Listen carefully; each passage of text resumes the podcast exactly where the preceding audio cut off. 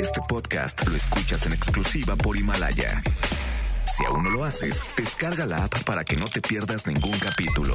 Himalaya.com. Este programa cuenta con interpretación simultánea en lengua de señas mexicana a través de mbsnoticias.com y gracias a traducción, interpretación y accesibilidad en ¿Qué hacer y cómo manejar un caso de violencia contra menores dentro de la familia? Vamos a platicar el día de hoy sobre este tema.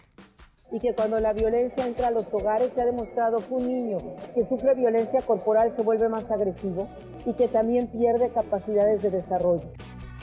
El caso del ataque con ácido contra la saxofonista María Elena Ríos todavía no termina. De entrada, el posible autor intelectual se encuentra prófugo. Por suerte, una gran abogada ha tomado el caso en sus manos y platicaremos con ella más adelante. Entiendo que se ha podido identificar al eh, autor material, se está buscando y también está buscando a los autores intelectuales. Ya está aquí Marco, platicaremos con él y muchas cosas más. Quédense si arrancamos a todo terreno. MBS Radio presenta A Todo Terreno con Pamela Cerdeira. Lo que duran dos peces de hielo en un whisky on the rocks. No sé por qué fui la infeliz que mordía su anzuelo mientras le creí pronto me vi como el busto de un rey destronado pisoteado en el suelo. Yo era la sota de las barajas y la planta baja. Me gusta más esta versión, Janine. ¿Cómo estás? Buenas tardes. Hola, Pan. Muy buenas tardes. ¿Qué estamos escuchando? Estamos escuchando a Travis Beards. Ok. Y estas canciones, eh, 19 días, 500 noches, es el éxito de Joaquín Sabina. Sabina, Es su respuesta, es del disco, de un reciente disco tributo a, justo a Joaquín Sabina. Pero no es la, la letra no es igual. No, es la respuesta, digamos, un poco feminista Ah. a, esa, a esa canción. A ver. Súbele, súbele. Mujer solo hay una y esa es mi María. Luego se ¿Qué vamos a escuchar hoy? Pues hoy vamos a estar escuchando, seguimos en la tanda de música en español. Ok. Entonces estamos, este, que nos digan que quieren escuchar nueva música. Hay mucha y creo que hay muy buena. Entonces que nos sigan sus propuestas. Arroba Janine MB. Gracias, Janine. Gracias. Le di pasaporte y le dije, colega, tú has perdido el norte. Yo he estado tan que pensaba que ya me quedaba sin alfa ni omega. Si él me abandonaba, esa canción en la que contaba la historia a su modo, en la que me echaba la culpa de todo, de las tropelías y las tonterías donde me compraba con bisutería mientras le servía jarros de agua fría. Yo le añadiría por ponerle el broche que a mí, sin embargo, sus famosos 19 días y 500 noches se me hicieron largos. Dijo hola y adiós. Muy bien, bueno, pues gracias por acompañarnos en este miércoles 29 de enero del 2020. Soy Pamela Cerdera. La invitación a que se queden aquí hasta la una de la tarde. El teléfono en cabina 5166125. El número de WhatsApp 5533329585. A todo terreno arroba mbs.com. El correo electrónico. En Twitter, Facebook e Instagram me encuentran como Pam Cerdera. Miguel González en la interpretación de lengua de señas. Lo pueden ver y seguir a través de www.mbcnoticias.com. Bueno, muchas cosas que eh, comentar. De entrada, esta ir y venir de eh, comunicados en el que el Instituto Nacional de Migración prohibió el, el ingreso a las estaciones migratorias a las organizaciones eh, no gubernamentales, luego desconocieron el comunicado, luego reconocieron que sí, pero que porque estaban tratando de mejorar la situación. Nora Bucio, ¿en qué acabó este asunto? Cuéntanos, muy buenas tardes. Pamela, te saludo con gusto y de la misma forma al auditorio. Como bien lo comentas, el Instituto Nacional de Migración anunció ayer que debido a la contingencia sanitaria provocada por el coronavirus, quedaba prohibida la entrada a los albergues y estaciones migratorias de los representantes de organizaciones religiosas y de organismos de la sociedad civil. Por su parte, la Secretaría de Gobernación anunció que desconoce el oficio en el que se informa de la prohibición emitido por Antonio Molinar Díaz de la Dirección General de Control y Verificación Migratoria, ya que no contaba con la autorización de las autoridades superiores y a través de su área de comunicación informó que los representantes podrían ingresar a los albergues y centros migratorios. Sin embargo, Pamela, te comento que a través del oficio INM, diagonal DGCVM, diagonal 0 118 diagonal 2020 se informa a todos los representantes federales y locales, a los encargados y directores de las estancias y estaciones migratorias que se suspende temporalmente el ingreso a las estaciones migratorias y estancias provisionales de integrantes de asociaciones religiosas e integrantes de organizaciones de la sociedad civil a partir de la notificación del presente libelo, es decir, el día de ayer. El argumento es que se buscaba evitar obstaculizar la operatividad de las instalaciones y poder brindar atenciones prioritarias a los migrantes. A través de un comunicado posterior, el Instituto Nacional de Migración confirmó la veracidad del oficio y anunció que a partir de este miércoles se darían a conocer las nuevas fechas para el ingreso de los representantes de las organizaciones. Ya por la noche, la Secretaría de Gobernación, a través de un breve mensaje en sus redes sociales, anunció que desconoce este documento porque su contenido no fue autorizado por los superiores y que los representantes, obviamente, podrían continuar realizando su trabajo al interior de las estaciones migratorias. Pamela, la información. Bueno, pues estaremos al pendiente. Muchísimas gracias, Nora. Muy buenas tardes. Muy buenas tardes. ¿Qué tema? Eh? Hace eh, poco, creo que la semana pasada, se publicó una nota sobre cómo estaban usando tecnología para ayudar a los migrantes para encontrarlos y, y poderlos ayudar a regresar a su lugar de origen. Digo, si uno logra atravesar un país en busca de llegar a otro, lo que menos quieres es que migración te detenga y te ayude. Pero bueno, hay que tener mucho cuidado con este tema de los discursos, sobre todo cuando hablamos del asunto de migración y sobre todo si tomamos en cuenta que las elecciones en Estados Unidos están a la vuelta de la esquina. Tenemos buenas noticias. Ya está, Marco aquí. ¿Cómo estás? Ahora sí te saludo. ¿Y tú? Bienvenido, gracias por acompañarnos. Mm, Gracias por tenerme de nuevo en tu programa. Esto, esta es tu casa, estoy Siempre. muy molesta. ¿Por qué? Porque lanzas un sencillo y entonces yo quiero oír todo lo que viene en el disco y me quedo así. Pero buscaba Los nuevos buscaba y buscaba y buscaba y decía, pero, pues, pero ¿por? Los nuevos tiempos. ¿Nos los vas a torturar tiempos. así? Sí. ¿Cuándo Todo viene este el año. disco? Todo Bueno, este año voy a decir ¿no? ¿Sabes qué pasa? Me pasó algo interesante. Eh, este tema de la inmediatez Ajá. es, es, por un lado, torturante. Por otro lado, es este. Es entendible porque el mundo avanza muy rápido. Antes las canciones duraban mucho más de lo que de lo que duran hoy día. Hoy día sale un hit y de repente pues tienes a las tres semanas que la gente Ya has olido de él. se olvidó. Ok. Incluso pasa que nuevas generaciones, tengo tres hijos que lo, lo confirmo, escuchan canciones y a veces no saben quién las canta. Y son grandes éxitos, pero tampoco saben quién las canta. Entonces dije, ok, ¿cómo hago para seguir en una vigencia dentro de mi carrera? ¿Cómo hago para seguir reinventándome? Y con mi equipo de trabajo decidimos, ok, saquemos sencillos este año. Eh, este primer sencillo es interesante, se titula Empezar de nuevo.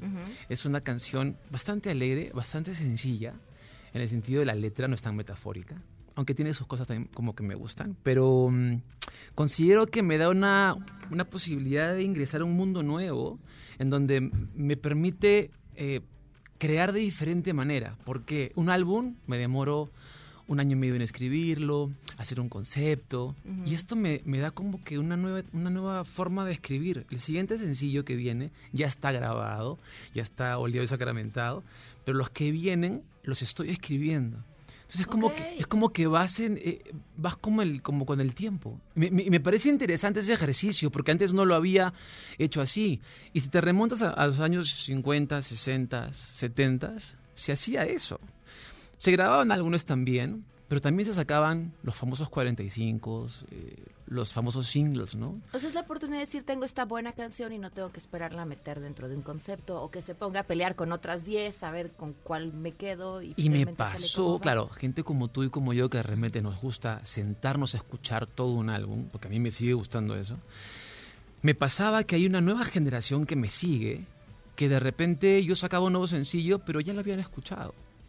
Ya está el álbum afuera, ¿sabes? Ok, Era como claro, que ya está el claro. álbum afuera. Y quemas 10 canciones, entre comillas quemas, pero las pones al aire y, y ya la gente la escuchó y quiere más. Entonces el, el público anda más sediento cuando ya se acabó algo. Escribiste algo en Twitter hace algunas semanas acerca de cómo a través de la música no había manipulación, Ajá. ya sea que te gusta o no te gusta, o sea, escuchas o no escuchas esa canción, pero es imposible de, de manipular al público. Sí.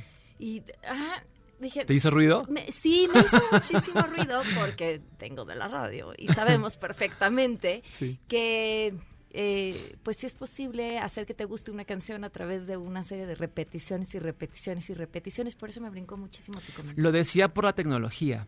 Lo decía porque hoy en día incluso uno mismo puede hacer su playlist.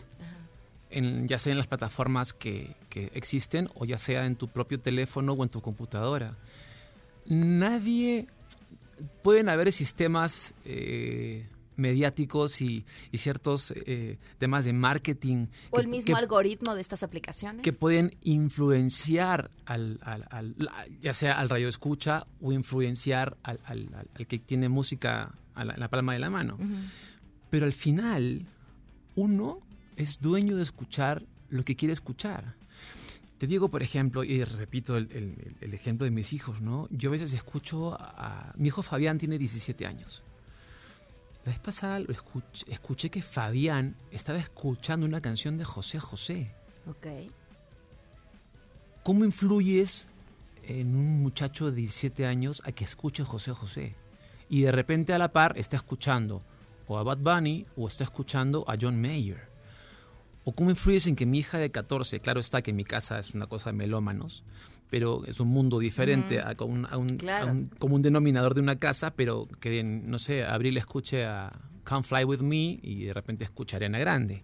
A lo que voy es que uno tampoco tiene que dejarse llevar por lo que alguien te obliga a escuchar. Nadie te obliga a escuchar. Yo, por ejemplo, yo no obligo a escuchar a nadie, yo te propongo algo. Y en mi playlist, digamos, te propongo mis canciones. ¿A quién escuchas tú? Oh, últimamente estoy escuchando a Ben Platt, Ujú. que es un actor también de Broadway. Y tiene un disco maravilloso. Me, me pego mucho a, a- a veces a un solo disco, ¿no? Ok. Y regreso también siempre a Spinetta, y regreso también siempre a los León Giecos, a, los- a las Mercedes Sosas, a, la- a Silvio. Regreso mucho siempre a Billy Joel, que es para mí una, una influencia muy grande. Y regreso mucho a Mozart. Mozart es, digamos, mi, mi campo ese donde, donde descubro incluso melodías nuevas. Es, interesante. Mencionabas lo de tus hijos y eh, pareciera que la música que usamos, o sea, le voy a poner por ponerle una frase o describirla, la música de karaoke Sí. es la, la música que no nos tocó a nosotros, sino lo que escuchamos de niños porque la escuchaban nuestros papás. Yo veo también con mi hija las canciones que canta, pues son canciones que a ellas no le tocaron. Los ochentas, por ejemplo, en mi, en mi caso, ¿no? Exactam- Exactamente, porque, porque pues fueron con las que crecieron de forma indirecta, ¿no? Aunque no era su música, no era su generación. Yo siento que, que hay como un eslabón perdido en la música. A ver, no quiero llamarlo eslabón perdido porque sonaría mal. No quiero criticar ningún tipo de música. Una vez escuché a un amigo que decía, músico, que decía, nunca digas que un tipo de música es malo hasta que no lo puedas decir igual o mejor. Em, Tenemos que hablar del reggaetón, pero termina esa Sí, frase. sí, pero ent- entonces cuando, cuando yo eh, eh, veo que hay gente escuchando música de los ochentas, Ujú. es porque a esta gente algo les hace falta. Y les hace falta contenido. Por ejemplo, tú y yo regresamos a canciones que nos dicen algo y que también nos recuerdan algo. Pero yo en mi caso, si regreso al pasado es porque esa canción me dice algo. Las letras hoy en día, el los contenidos de las canciones se han perdido un poco y se están basando más en la parte de entretener eh, rítmicamente, melódicamente. La gente hoy día recuerda una canción que pasada, mi esposa estaba en casa cantando Felices los Cuatro. ¿No? Y yo decía, ¿Y no te yo, le, yo decía, yo le decía, amor, este es una metáfora.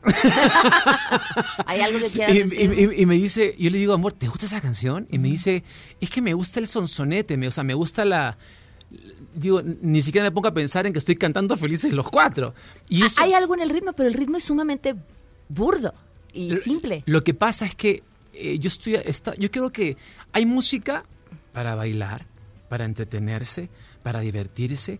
Hay música para lanzar consignas al pueblo también. ¿no? Hay música para, prote- para protestar, Protestar. hay música para, para rezar, para orar, para, para alabar a Dios. Hay música para todo tipo. ¿En dónde pones tu música? Yo pongo mi música en el, en el contexto de la introspección. Y pongo música en el contexto de, de- de- de que de repente yo puedo decir por alguien lo que es alguien no puede decir otra persona o a sí mismo. Eh, lo cual no quiere decir que haga canciones como Empezar de nuevo, que tienen una mezcla de, eh, o como Lejos de ti, o como, o como Canta Corazón, que son letras que tienen un, son, pueden ser de desamor o de amor, pero que tienen un tema eh, de- Universal. universal. Amor o desamor es de lo que yo hablo. Yo no me metería en política, aunque tengo muchas ideas y, tengo algunas canciones que hablan sobre... Pero a veces es muy fácil desde un lado lanzar una consigna al pueblo, ¿sabes? Es muy fácil desde una posición específica y cómoda, ¿no? Sobre todo si no eres una, un- una persona que está de repente en movimientos políticos o, en- o- o eres activista, digamos, ¿no? que no es mi caso. Eh, hago activismo, pero desde otra parte, ¿no? Desde la parte social, UNICEF y esto. Ok. Eh, pero yo siento que la música eh, hoy en día tiene como ese eslabón y, y hay chicos como la gente de nuestros hijos que escuchan Journey o escuchan Genesis o escuchan a Peter Gabriel y se enteran que hay una, gran- una gran cantidad de, de- de músicos y a través de ellos también encuentran eh, en su propio país, porque existe por ejemplo en México, gran cantidad de autores y cantantes que no necesariamente están en el mainstream, que no tienen radio, pero que llenan teatros. Hoy en día, que yo me incluyo dentro de esos artistas, yo, no sueno en radio. Este, yo siempre digo, Aquí sí, todos los lunes, ¿va, Yanni? aquí Todos está, los lunes. como dicen, aquí está el, el- el tema del, siempre digo, ¿no? El mainstream y el real stream. claro, claro, claro. ¿no? Entonces yo me incluyo en eso. Eh, es, es- siento que hay, falta algo donde las nuevas generaciones están regresando. Hay muchos artistas. Hoy día casualmente hablaba con un, un- un amigo de mi hija, de Nicole, que se llama Marco Mares. Y Marco Mares es un gran músico mexicano. tiene, Marco tiene 27 años aproximadamente. Es un gran autor. Es independiente. Acaba de abrir los shows a Mon Laferte. Y es un tipo que, que existe. Y que tiene un gran, una gran acogida de, de- de público. Obviamente de su edad y menor. Y no es el mainstream. Y no tienes que serlo. Ahora, tú vas a llenar el Pepsi Center. Ojalá. Debo confesarte Ajá. que es un... Cuando me lo propusieron, me dio, me dio como miedito. Porque México es un lugar donde hay muchos espectáculos, donde constantemente se llenan auditorios. Y mi venida a México tiene mucho que ver con este empezar de nuevo. Yo siempre me preguntaba y decía, claro, mi carrera en México como intérprete ha sido absolutamente intermitente. Nunca ha sido constante. Nunca he venido eh, ni he sonado como de repente otros compañeros lo han hecho. Más he sonado como autor en voces de otros. Y el disco Intuición fue un parteaguas. Me senté eh, a, a meditar, literalmente meditar y pensar y decir, ¿cómo hago para llegar a todo México, pero yo, siendo Gianmarco, no a través de otras voces? Deja de darles tus canciones, podemos empezar por ahí. Entonces empecé a, a- con mi equipo de trabajo a, a- yo decidir dejar esa parte de autor, concentrarme en lo mío. Lo he hecho mucho este año, el año pasado, perdón, y este año con este nuevo sencillo, literalmente empezar de nuevo. Y tengo mucha ilusión porque vale la pena intentarlo, ¿no? El 26 de marzo vas a estar en el Pepsi Center. Sí, estás invitadísima. Por supuesto que ahí estaré. ¿Cuándo lanzas el siguiente sencillo? O sea, ¿cada cuánto vas a estar? Después de este empezar de nuevo, que es la primera versión, viene un remix. Y el remix viene con un featuring. Ok. Que no, es, que no es lo que te imaginas de, de urbano, pero hay un featuring que no, no lo, no te lo puedo confirmar porque está por confirmarse. Ok. Pero después de esa viene otra canción que se llama, que yo estoy seguro que te va a encantar, que se titula Quédate hasta que amanezca. Ok. Es una canción... es ¿Pero una- cuándo viene? Yo creo que en tres meses. No para. O de repente en dos. en el Pepsi Center. A mí me gustaría, a mí me gustaría. Te digo, me estoy acostumbrando a algo que no, Que he- no habías hecho. que no he hecho antes. Entonces voy a ver cómo me va. Pero estoy seguro que me, va- que me va a ir bien. Hoy día casualmente he visto que me han incluido en listas de una, de por ejemplo, de Spotify. Me han incluido en listas que yo no imaginé que me iban a incluir.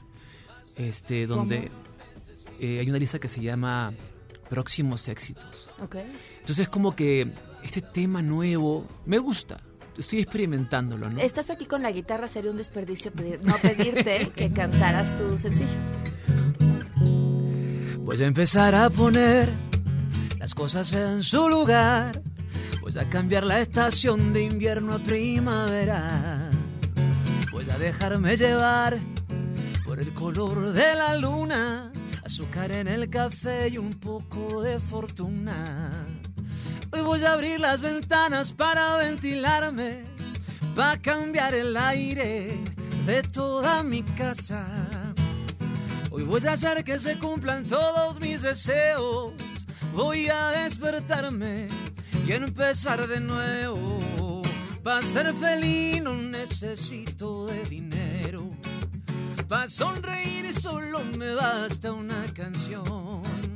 Para enamorarme tengo el mar y tengo el cielo. Voy tranquilo y voy sereno por la ruta de mi amor. Para ser feliz no necesito de dinero.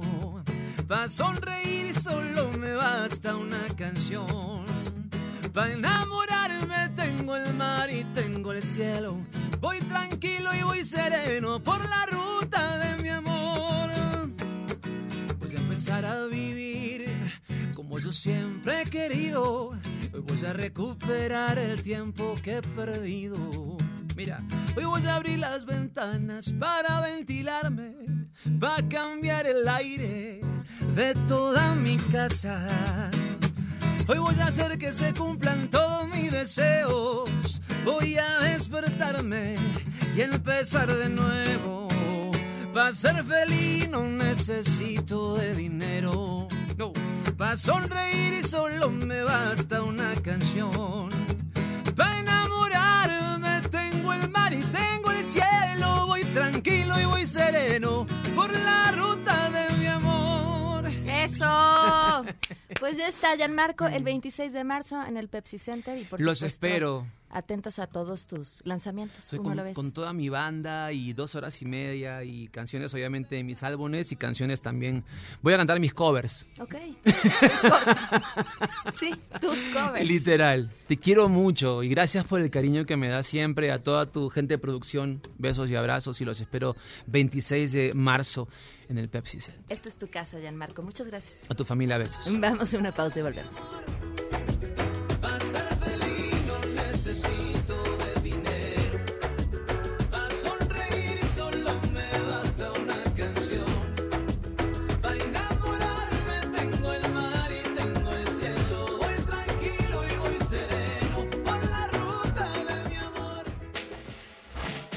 Regresamos a todo terreno. Este podcast lo escuchas en exclusiva por Himalaya. A todo terreno con Pamela Cerdeira. Continuamos. escondidas de rodillas en la boca, en la mejilla.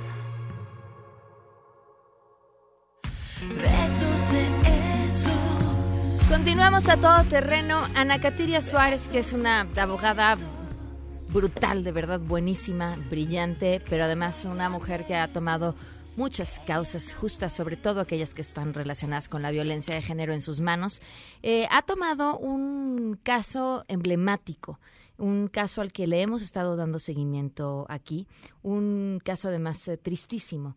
Este esto, este caso que sucedió en Oaxaca, en el que María Elena sufrió un ataque con ácido y que no fue hasta que su hermana insistió, obtuvo la atención de los medios de comunicación, que obtuvo no solamente la respuesta por parte de la Fiscalía, que no había hecho su trabajo, sino la atención por parte de las instituciones de salud. Pero eso es apenas la puntita del problema. Ana Catiria, gracias por acompañarnos. Muy buenas tardes. Hola Pamela, buenas tardes. Muchísimas gracias por el espacio y siempre estar atenta a este tipo de, de historias tan lamentables. Cuéntanos, ¿en qué estatus se encuentra? Mira, eh, estamos ahorita tomando el caso, ya hicimos un análisis exhaustivo de la integración, falta mucho por hacer, no, no negamos la actuación, aunque un poquito eh, suave de la fiscalía, ya hay dos detenidos, eh, sabemos que está un acusado que es el exdiputado eh, Juan Vera Carrizal, prófugo, a quien se le otorgó un amparo por tres mil pesos, que me parece una burla, tratándose de una tentativa de feminicidio, pero falta mucho por hacer. Vemos que la madre no es sujeta eh, de ser apreciada como una víctima directa y tenemos que establecerlo de esa manera, que la CEAB, la Comisión de Atención a Víctimas, se haga responsable de las repercusiones de salud y protección y seguridad de la familia entera y tampoco ha habido una respuesta. Eh, la Secretaría de Salud de Oaxaca ha actuado, pero falta mucho por hacer. La familia se siente en un gran abandono, hay un gran dolor por parte de la familia, porque durante casi cinco meses ha sido un esfuerzo sobrehumano para Silvia el poder tener la atención y la protección de las diferentes instituciones de su comunidad, además entender las circunstancias de vulnerabilidad de, de, de María Elena y de la familia entera al ser eh, comunidades indígenas de escasos recursos. Y eso conlleva también a, a, poder observar cómo es nuestra dinámica social en el país en donde es muy fácil eh, desactivar o desalentar u ocultar hasta casi el olvido estos ataques cuando no existen los recursos para hacer valer la voz. Y hoy vemos una mujer eh, como hermana de la víctima aguerrida en exigir justicia, ¿no? Salvando, tratando de restablecer la vida de su hermana. ¿Cómo está María Elena? Está muy deprimida, muy, muy deprimida, Pamela. Hace apenas unos días se vio por primera vez en el espejo recibir la contención a la que tiene derecho como cualquier ciudadana ante estas tipo de crímenes de odio y bueno, te imaginarás que eh, la dinámica profe profesional, sus sueños como saxofonista, entre muchos otros, eh, pues esperemos en algún momento de su vida puedan ser restablecidos con muchísimo trabajo. ¿Qué sigue en materia de su defensa? La integración completa de la carpeta y la identificación de otros eh, iniciados o acusados de la misma que colaboraron o coparticiparon en este delito de odio eh, evidentemente la detención inmediata del exdiputado Vera Carrizal. Uh -huh. este, Pero no sabe ni siquiera en dónde está. Bueno, quién sabe, no lo sé. Se supone que no, entonces trataremos de colaborar con la autoridad para que sepan o para que puedan encontrar su paradero. ¿Cuál es la pena que van a enfrentar en el caso de eh, los actores materiales y cuál podría enfrentar el intelectual? Claro, bueno, eh, para, para ambos opera la misma responsabilidad de una tentativa de feminicidio. Okay. Hay que establecer también las agravantes del delito, ¿no? Eh, existía una relación emocional entre este sujeto, Vera Carrizal, y la víctima, con lo cual eso como antecedente y otros delitos que en esa relación se, se, se ejecutaron también hay que hay que establecerlos y eso bueno será parte del estudio dentro del proceso penal que enfrentemos en, en este sistema acusatorio que hoy que hoy pues con el que hoy contamos no pues Ana Cateria, estaremos al tanto de esta historia y por supuesto eh, de, no dejes de avisarnos qué sucede con no. Elena por favor, te pido que no se cierren los micrófonos. Hemos visto que desgraciadamente solo a partir de la colaboración de ustedes como medios responsables es que logramos avanzar desgraciadamente la visibilización y la vergüenza pública que muchas autoridades sienten al ser exhibidos. Es la única forma en cómo encontramos justicia en este país y apelo a la voz y la mano de todos los ciudadanos y al espacio que ustedes de corazón nos dan para poder exigir justicia en este caso para María Elena, pero también sentar un precedente claro. cómo a las mujeres se nos tiene que, que tratar en, en, en, temas de justicia, ¿no? Claro. Ana Cateria, muchísimas gracias. Gracias, Pamela. Un fuerte abrazo. Muy buenas gracias. tardes. Vamos a una pausa y volvemos. Regresamos a todo terreno. Este podcast lo escuchas en exclusiva por Himalaya. A todo terreno con Pamela Cerdeira. Continuamos. Desvanece tu figura y tu inmensidad. Solo tú puedes saciar mi soledad. Aparece en mi vida con tu suave piel. Doy amor, felicidad. Continuamos a todo terreno. Estamos platicando con la doctora María del Rocío Collado. Ella es juez trigésimo primero familiar del Tribunal Superior de Justicia de la Ciudad de México y viene a hablar de un tema sasasasazo que tendría que estar en la atención de todas las personas, que es la violencia en contra de los menores. Y digo, de verdad tendría que estar en la atención de todos porque porque es, es ahí donde se genera la violencia que después estamos viendo en las calles hacia las mujeres, hacia todas las personas. Es en el hogar, en el primer lugar donde empezamos a normalizar las situaciones que nos tendrían que estar espantando. Bienvenida, gracias por acompañarnos. Muchas gracias, Pamela, por recibirme en este espacio y quiero agradecer en principio al señor presidente del Tribunal Superior de Justicia eh, el permiso que me dieron para venir aquí, igualmente al señor de doctor Héctor Casillas Macedo por también permitirme estar con ustedes compartiendo. Y sí, tienes razón, es un tema relevante en el que todos tendríamos que poner especial interés, los padres, los maestros, la sociedad en su conjunto, desde luego nosotros los juzgadores, porque los niños es eh, de los grupos más vulnerables que tenemos y los niños de hoy son los adultos de mañana. Y si hoy tenemos niños violentados, los adultos de mañana ejercen violencia también con sus hijos y este es un círculo vicioso que va incrementando. La violencia que tenemos hoy por hoy en los juzgados no es la misma que teníamos hace 28 años. Es, el tema se va complicando perdón, cada vez más y cada vez hay más violencia en contra de los niños. ¿Qué es violencia? Pues violencia es todo tipo, toda acción o omisión que pueda ejercer una persona, eh, que puede ser el padre, la madre, el tutor, quien tenga a su cuidado al niño o cualquier otra persona que genere un daño en la persona de a quien va dirigido, que en este caso son los menores, y que puede ser físico, psicoemocional, sexual, eh, económico inclusive, que afecta a la persona tanto físicamente como emocionalmente. ¿Cómo se prueban esos daños?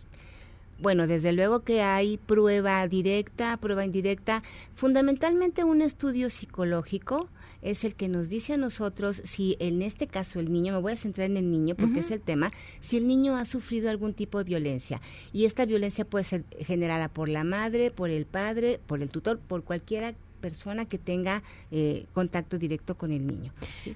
De pronto hay casos de violencia en que quizá los vecinos se dan cuenta que el vecinito está siendo golpeado por eh, su papá o su mamá y que no denuncian porque les da miedo qué va a pasar con ese menor o en manos de quién va a quedar ese menor y pensar que a lo mejor acabe pues prácticamente en el camino de alguna institución.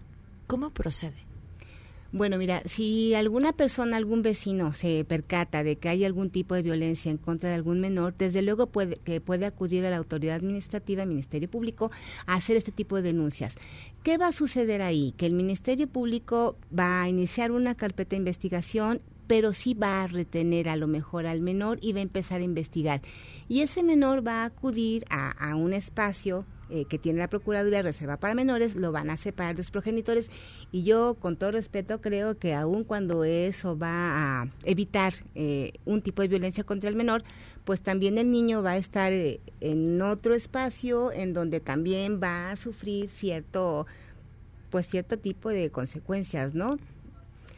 Pero eso es ante autoridad administrativa, ante Ministerio Público, ante el juez familiar. Ajá. Si alguien viene y nos denuncia ese tipo de violencia, pues nosotros iniciamos el procedimiento, pero sí tendremos que llamar a las personas que le ejercen, pero esa persona que viene a denunciar también me tiene que acreditar a mí qué parentesco, qué relación tiene con el menor. O sea, en este caso tendría que ser alguien que tuviera una relación con el menor, como un abuelo, familiar, claro, un familiar sí. o un, hasta un tío. Y hemos tenido nosotros asuntos en el juzgado en donde vienen los abuelos, haz de cuenta que tus papás vienen uh -huh. y dicen, oye, mi hija ejerce violencia contra mi nieta porque la golpea, la maltrata, la esto y yo la tengo. Y entonces yo mando llamar a la mamá y entonces, a ver, señora, ¿tú qué estás haciendo con el, la niña? Y empiezan las pruebas. Otro tipo de pruebas, pues a veces hay testigos, a veces no hay testigos, pero nosotros tenemos que tener esa sensibilidad para, inclusive con, viéndolos, como poder intuir si hay o no violencia y ordenar estudios psicológicos, socioeconómicos, que son lo que nos puede permitir con mayor certeza el conocimiento de la existencia o no de la violencia. ¿Cuáles son los casos más comunes que tienen de violencia contra menores? Mira, la ley nos señala que la violencia puede ser, como te decía, física, psicoemocional, sexual, eh, y bueno, en esos, en esos puntos todos los días tenemos casos de violencia porque los papás o las mamás, quien trabaja, no le proporcionan alimentos a los hijos. Esa violencia se llama violencia económica.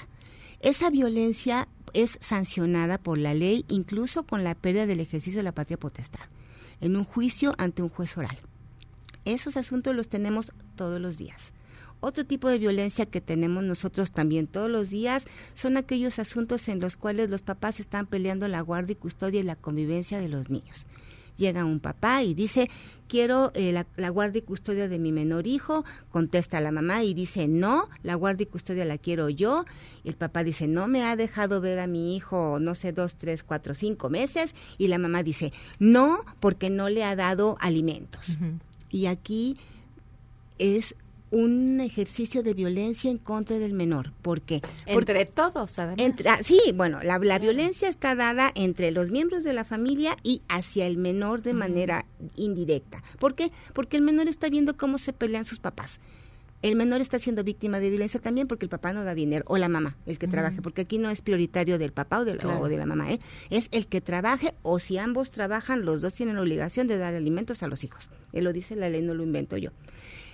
¿Qué sucede? Di Me encanta, perdón que acote esto, pero eh, muchas veces tenemos comentarios del público de, uh -huh. pero ¿por qué dicen que solo el hombre si la mujer eh, en el discurso? Y, y, me llama mucho la atención y lo quiero resaltar que cuando son juezas, Ajá. Sí es correcta la palabra jueza. Sí, es correcto. Sí. Cuando son juezas, uh -huh. eh, siempre hacen este énfasis en es parejo para quien le toque. Y, y, y, bueno, no sé, me llama la atención que siempre son las juezas las quienes están resaltando de esto es para todos.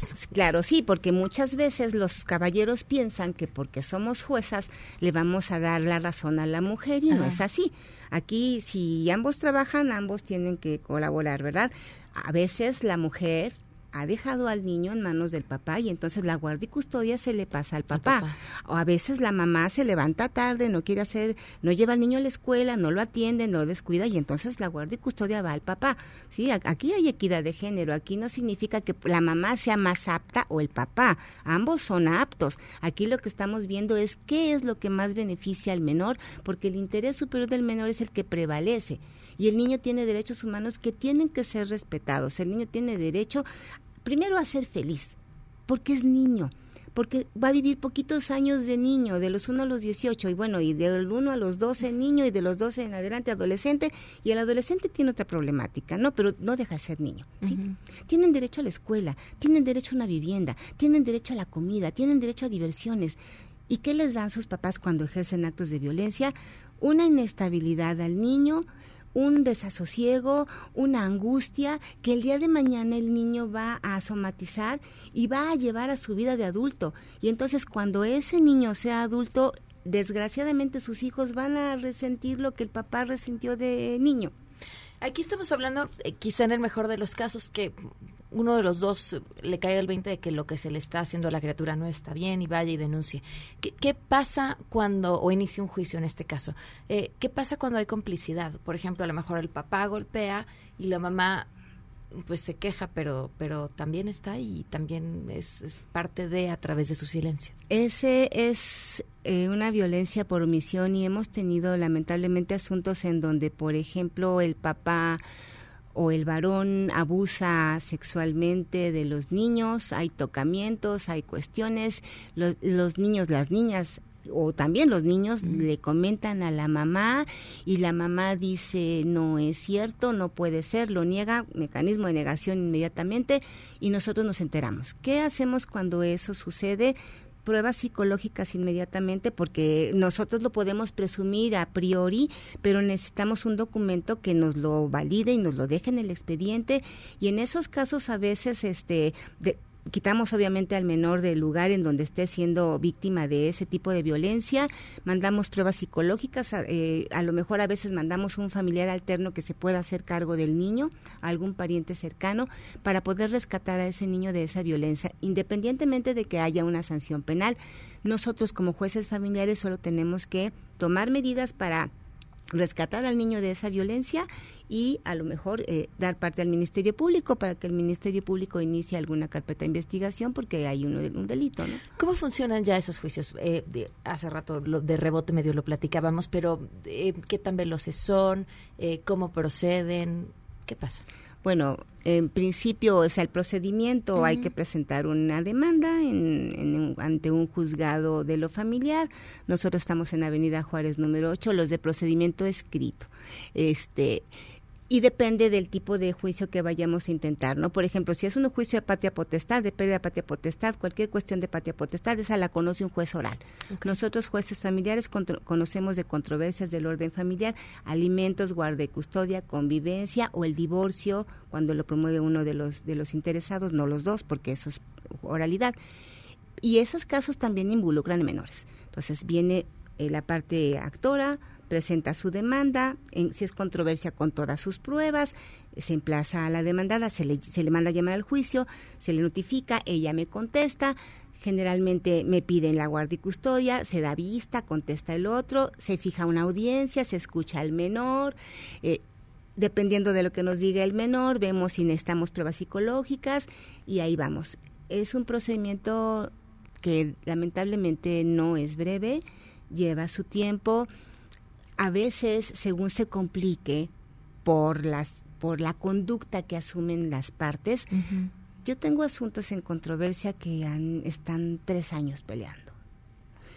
Hay, no me van a dejar mentir mis compañeros del centro de convivencia, hay, hay niños que crecieron en el, centro, de convivencias con convivencias supervisadas porque sus papás nunca pudieron ponerse de acuerdo yo siempre eh, los exhorto, eh, los escucho, los exhorto, vayan a terapia, vayan a terapia, porque si ustedes van a terapia, si ustedes van con un terapeuta, con alguien con quien puedan exteriorizar de toda la conflictiva que ustedes tienen como papá y además como persona, van a poder eh, eh, solucionar más fácil sus diferencias.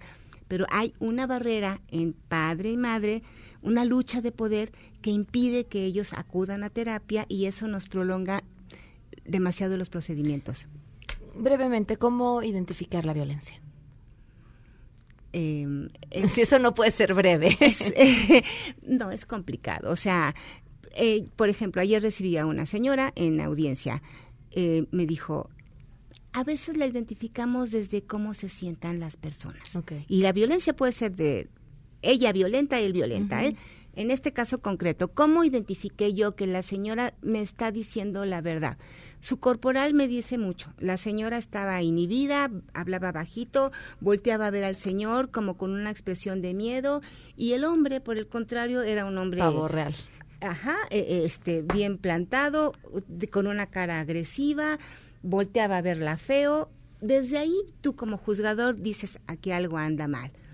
Inmediatamente estudios psicológicos. ¿Por qué? Porque lo tenemos por escrito. Claro. Yo como juez no puedo resolver diciendo, pues a mí me parece, yo la vi. Yo necesito un documento por escrito en el expediente para poder dictar una resolución en su oportunidad.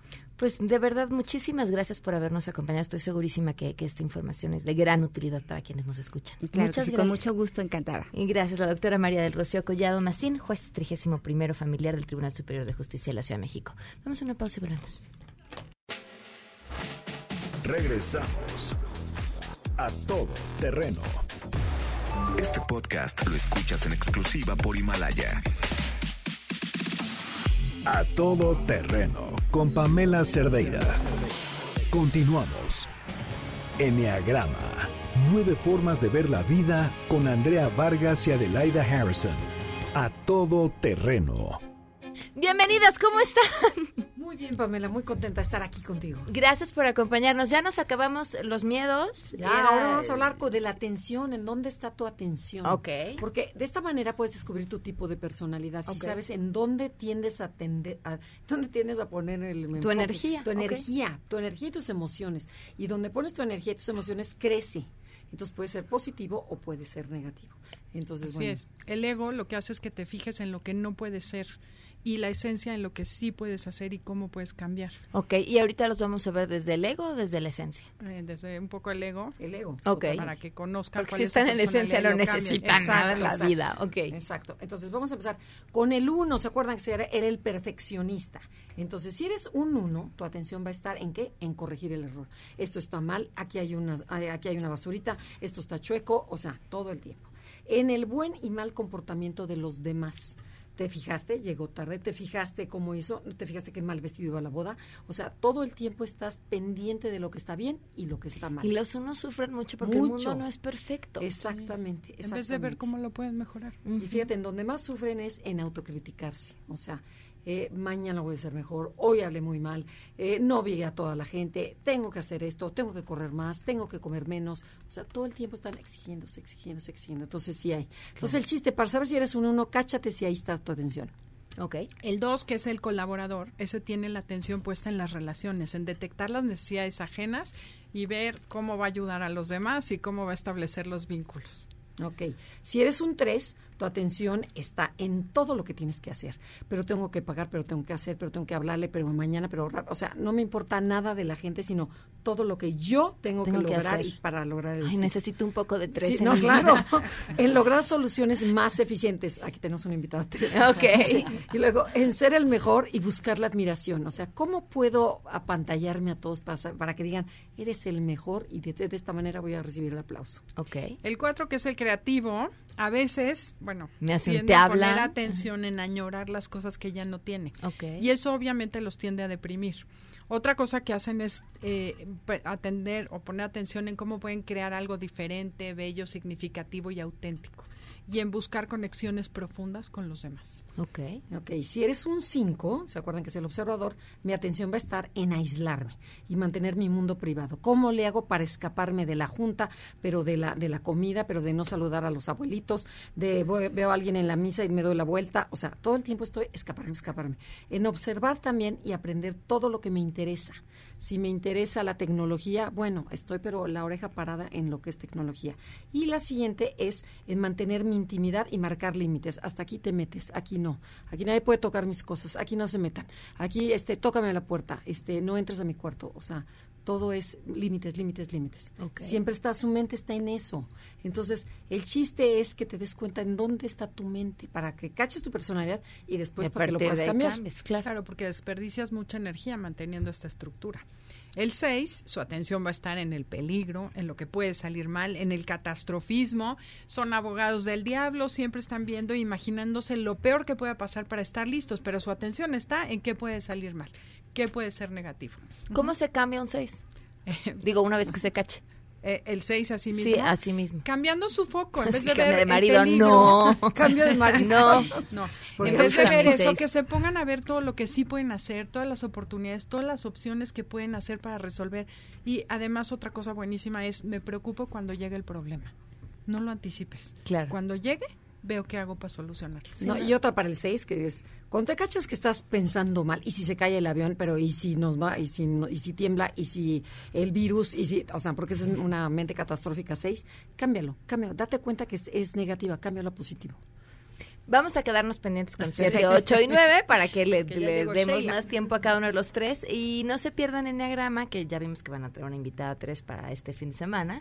Eh, los sábados a las 12 del día en esta misma frecuencia. Y Enneagrama Conócete en todas sus redes Y sociales. visítenos, porque aquí está, ahí están arriba donde está mi atención de cada una de las nueve personalidades. Ahí se pueden encontrar, hacer su test, todo. Todo. No, Claro, no, y no, el, te- el test en la, en la página. a página. sus conocidos, ¿no? Al que ya cacharon. Exacto.